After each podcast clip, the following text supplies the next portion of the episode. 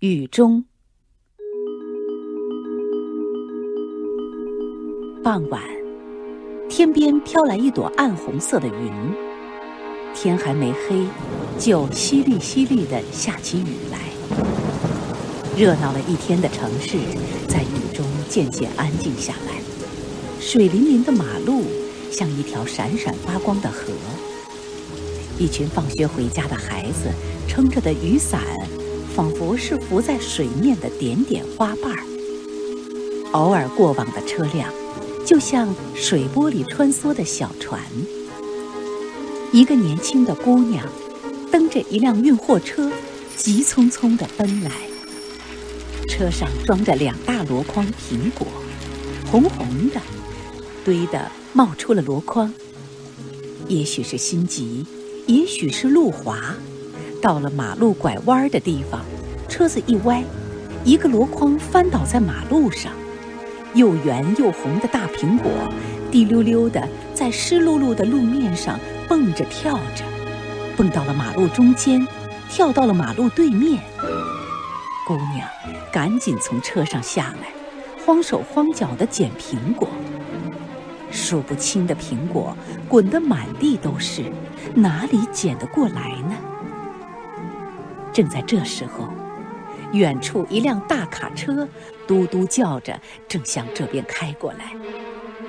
一群孩子跑过来，七手八脚地捡起苹果来。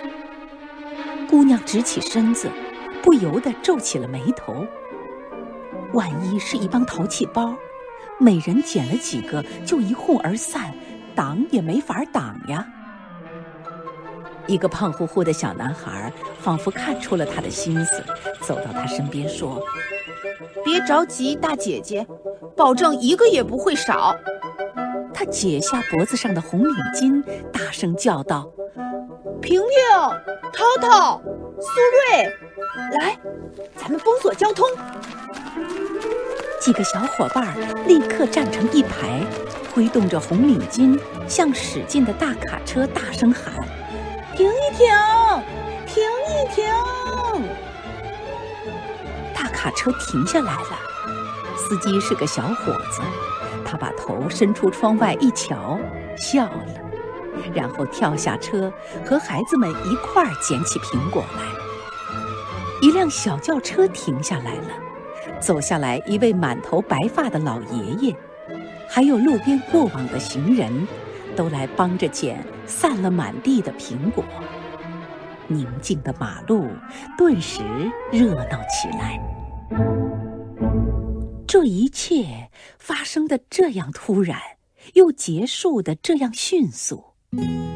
那位运苹果的姑娘还没来得及说声谢谢，帮着捡苹果的人已经消失在雨帘里了。孩子们嬉笑着，撑着伞，唱着歌走了。大卡车开走了，小轿车也开走了。满满一箩筐大苹果，又回到了货车上。更多课文，请关注微信公众号“中国之声”。